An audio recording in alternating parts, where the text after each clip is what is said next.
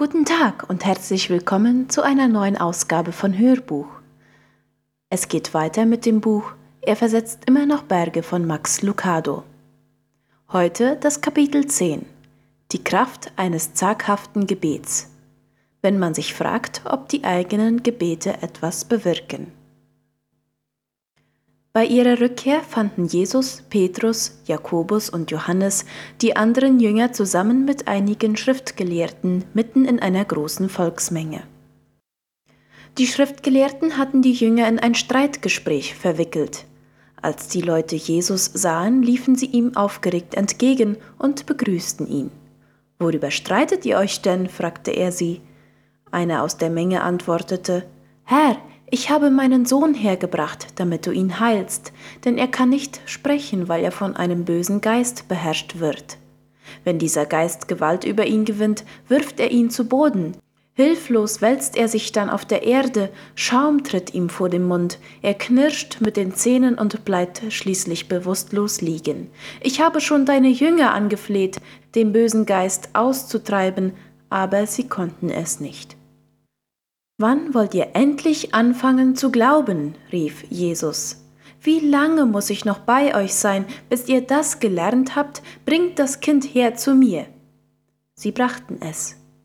Als aber der böse Geist Jesus erkannte, schüttelte er den Jungen mit fürchterlichen Krämpfen.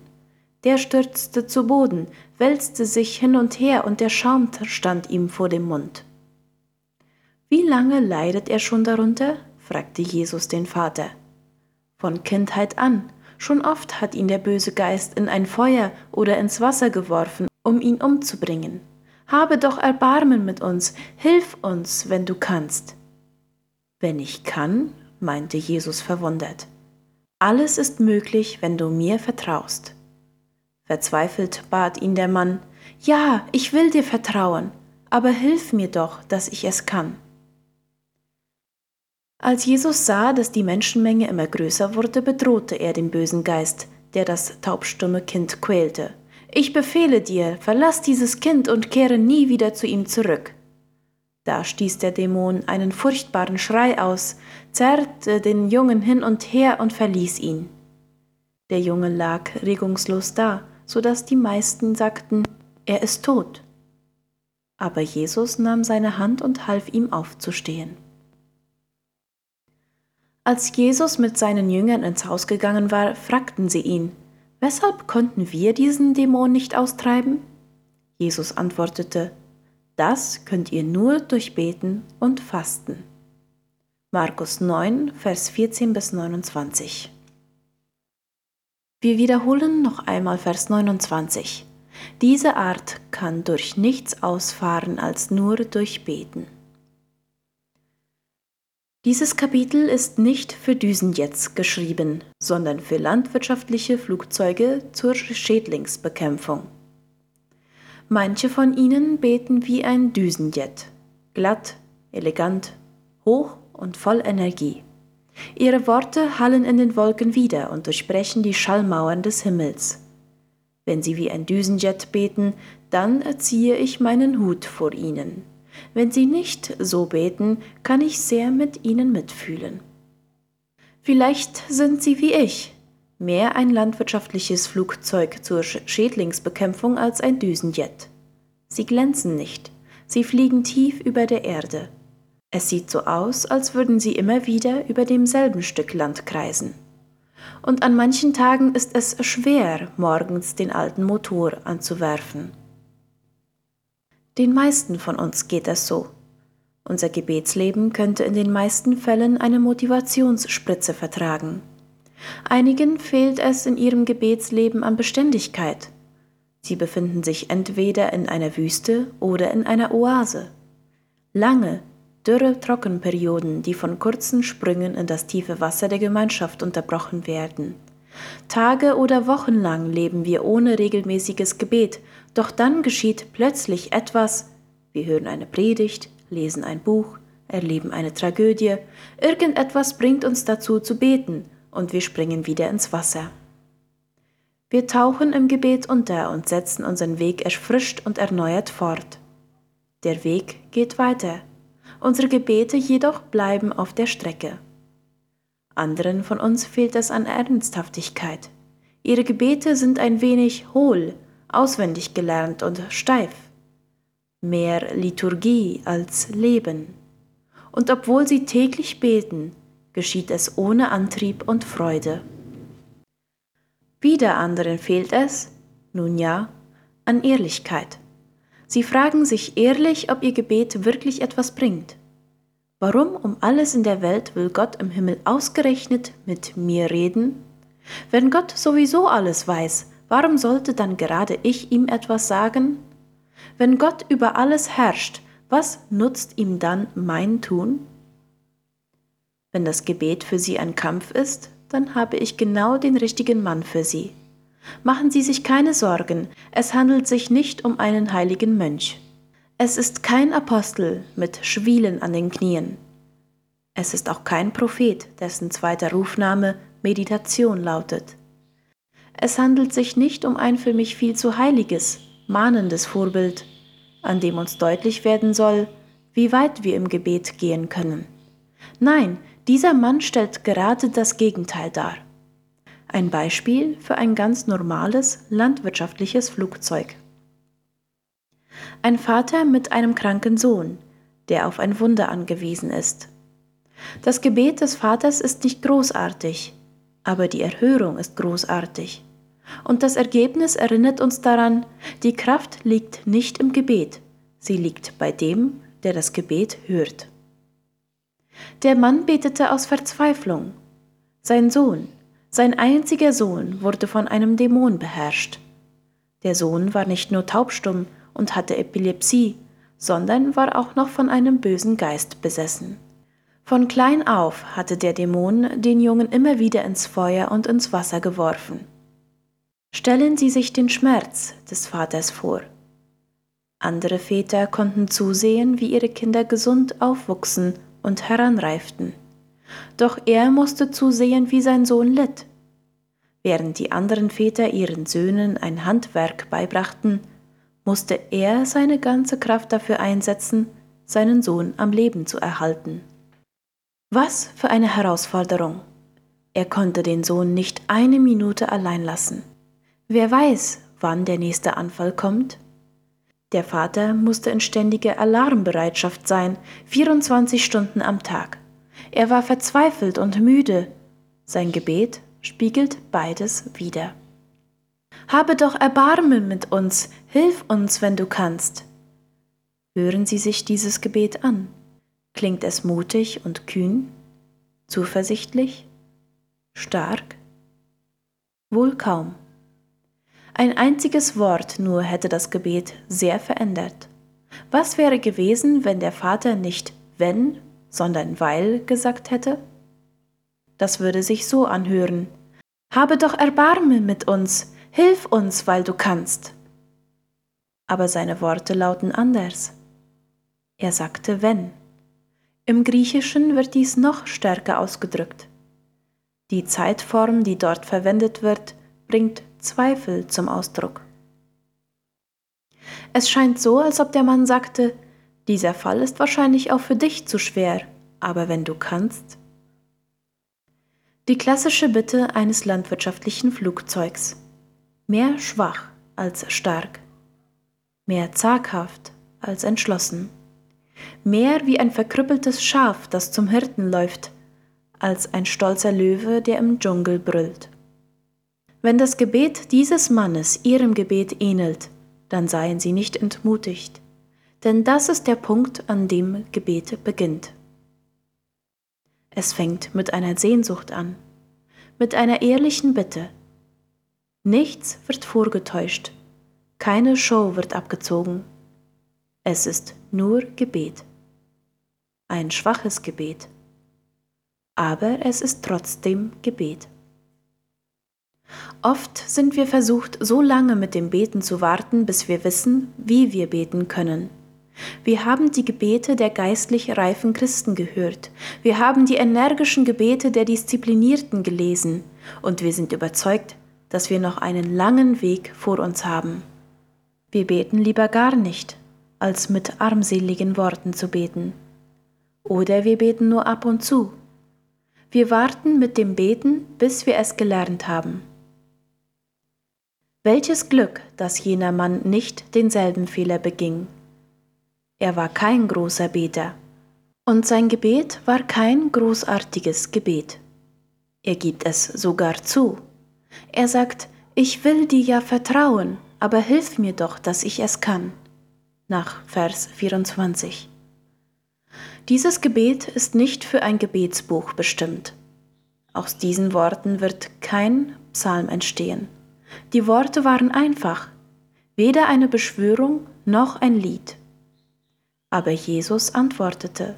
Er antwortete jedoch nicht auf die Wortgewandtheit des Mannes, sondern auf den Schmerz in seinem Herzen.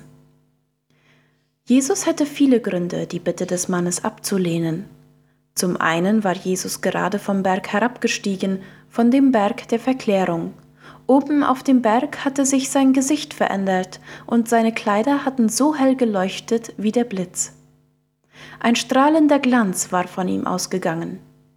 Die irdischen Mühsale waren der Herrlichkeit des Himmels gewichen. Mose und Elia erschienen und Engel ermutigten ihn. Jesus wurde über den staubigen Horizont der Erde erhoben. Er wurde verklärt. Der Weg nach oben war ein freudiges Hochgefühl. Aber der Weg nach unten war entmutigend. Als wir in Rio de Janeiro wohnten, machten wir gelegentlich Urlaub in Teresopolis, einem Bergdorf, das nur ein paar Stunden von der Stadt entfernt lag. Teresopolis war alles, was Rio nicht war. Es war ruhig, es war sauber, es war still und vor allem war es kühl. Rio dagegen glich einer Sauna. Der Weg hinunter, zurück in die Stadt, war immer bedrückend. Armut, Hitze und Luftverschmutzung brachen wie eine Flut über uns herein. Jedes Mal mussten wir mächtig gegen die Versuchung kämpfen, umzudrehen und zurückzufahren. Wenn Dennerlin und ich schon nach einer Woche in den Bergen mit diesen Gefühlen zu kämpfen hatten, wie muss es erst Jesus ergangen sein, nachdem er einen Blick in den Himmel geworfen hatte? Sehen Sie sich das Chaos an, das er vorfand, als er zurückkehrte. Die Jünger und die geistlichen Leiter stritten miteinander, eine Menschenmenge stand gaffend um sie herum. Ein Junge, der sein Leben lang gelitten hatte, war den neugierigen Blicken der Menge ausgesetzt. Und ein verzweifelter Vater, der zu den Jüngern gekommen war, um von ihnen Hilfe zu erhalten, fragte sich, warum ihm niemand helfen konnte. Kein Wunder, dass Jesus sagt, Wann wollt ihr endlich anfangen zu glauben? Wie lange muss ich noch bei euch sein, bis ihr das gelernt habt? nach Markus 9, Vers 19. Noch nie ist der Kontrast zwischen Himmel und Erde so drastisch gewesen. Noch nie ist der Schauplatz des Gebets so armselig gewesen. Wo ist der Glaube in dieser Begebenheit? Die Jünger haben versagt. Die Schriftgelehrten haben sich amüsiert. Der Dämon ist mächtig und stark und der Vater verzweifelt. Man kommt schon sehr in Bedrängnis, wenn man unter diesen Umständen einen Funken Glauben finden will. Vielleicht kommen auch Sie in Bedrängnis, wenn Sie in Ihrem eigenen Aschehäufchen des Zweifels einen Funken finden sollen. Vielleicht ist auch Ihr Leben weit vom Himmel entfernt. Ein lautes Familienleben, schreiende Kinder statt singender Engel, Zwietracht in religiösen Fragen, Ihre Leiter streiten sich mehr, als dass sie der Gemeinde dienen ausweglose Probleme. Sie können sich gar nicht mehr an eine Zeit erinnern, in der sie morgens aufwachten und nicht diesem Dämon in die Augen sahen. Und trotzdem hörten sie inmitten des verzweifelten Lärms ihre zaghafte Stimme, wenn du irgendetwas für mich tun kannst. Bewirkt ein solches Gebet irgendetwas? Lassen wir diese Frage von Markus persönlich beantworten. Er schreibt in Vers 25 bis 27, als Jesus sah, dass die Menschenmenge immer größer wurde, bedrohte er den bösen Geist, der das taubstumme Kind quälte. Ich befehle dir, verlass dieses Kind und kehre nie wieder zu ihm zurück. Da stieß der Dämon einen furchtbaren Schrei aus, zerrte den Jungen hin und her und verließ ihn. Der Junge lag regungslos da, so dass die meisten sagten, er ist tot. Aber Jesus nahm seine Hand und half ihm aufzustehen. Das verwirrte die Jünger. Als sie die Menschenmenge hinter sich gelassen hatten, fragten sie Jesus, warum konnten wir diesen Dämon nicht austreiben? Was antwortete Jesus? Diese Art kann durch nichts ausfahren als nur durch Gebet. Was für ein Gebet? Welches Gebet bewirkte die Veränderung? War es das Gebet der Apostel? Nein, sie beteten nicht. Dann muss es das Gebet der Schriftgelehrten gewesen sein. Vielleicht gingen sie in den Tempel und taten Fürbitte? Nein, auch die Schriftgelehrten beteten nicht. Dann muss es die Volksmenge gewesen sein. Vielleicht hielten sie eine Gebetsnacht für den Jungen? Nein, das Volk betete nicht. Kein einziger beugte seine Knie. Welches Gebet war es dann, das Jesus dazu bewegte, den Dämon auszutreiben? Es gibt nur ein einziges Gebet in dieser Geschichte. Es ist das aufrichtige Gebet eines notleidenden Mannes. Und da unsere Not Gottes Herz mehr berührt als unsere Wortgewandtheit, antwortete er. Das ist die Art, wie Väter handeln. Genauso handelte auch Jim Redmond. Sein Sohn Derek, ein 26-jähriger Brite, gewann 1992 bei der Olympiade in Barcelona den 400-Meter-Lauf. Als er die Hälfte der Strecke im Semifinale hinter sich hatte, spürte er im rechten Bein einen stechenden, brennenden Schmerz. Er brach mit einer gerissenen Achillessehne auf der Bahn zusammen. Schon kamen die erste Hilfekräfte herbeigeeilt, doch Redmond kämpfte sich wieder auf die Beine. Es war wie der Instinkt eines Tieres, berichtete er später. Hüpfend setzte er den Lauf fort und stieß in dem wahnsinnigen Versuch, das Rennen doch noch zu beenden, die Trainer von sich. Als er am Ende seiner Kräfte angelangt war, drängte sich ein großer Mann durch die Menge. Er trug ein T-Shirt, auf dem zu lesen war Hast du heute schon dein Kind umarmt? Und auf seinem Hut stand die Aufforderung Du es doch. Der Mann war Jim Redmond, Derricks Vater. Du musst doch nicht weiterlaufen, erklärte er seinem weinenden Sohn. Doch, ich muss, erklärte Derrick. Also gut, meinte Jim. Dann werden wir diesen Lauf gemeinsam beenden. Und das taten sie. Jim legte Derricks Arm um seine Schulter und half ihm, bis zur Ziellinie zu humpeln. Indem sie alle Sicherheitskräfte abwehrten und der Sohn seinen Kopf manchmal an die Schulter des Vaters lehnte, blieben sie bis zum Schluss auf der Bahn. Die Zuschauer klatschten Beifall, standen auf, brüllten vor Begeisterung und weinten schließlich, als Vater und Sohn gemeinsam den Lauf beendeten. Was hat den Vater zu diesem Handeln bewogen? Warum verließ der Vater seinen Zuschauerplatz und begab sich zu seinem Sohn auf die Laufbahn? War es die Stärke seines Kindes? Nein, es war der Schmerz seines Kindes. Sein Sohn war verletzt und kämpfte darum, das Rennen zu beenden. Deshalb kam der Vater. Er wollte ihm dabei helfen. Gott handelt genauso. Unsere Gebete mögen merkwürdig klingen, unsere Versuche mögen schwach sein, aber weil die Kraft des Gebets von dem abhängt, der es hört, und nicht von dem, der es spricht, bewirken unsere Gebete Veränderung.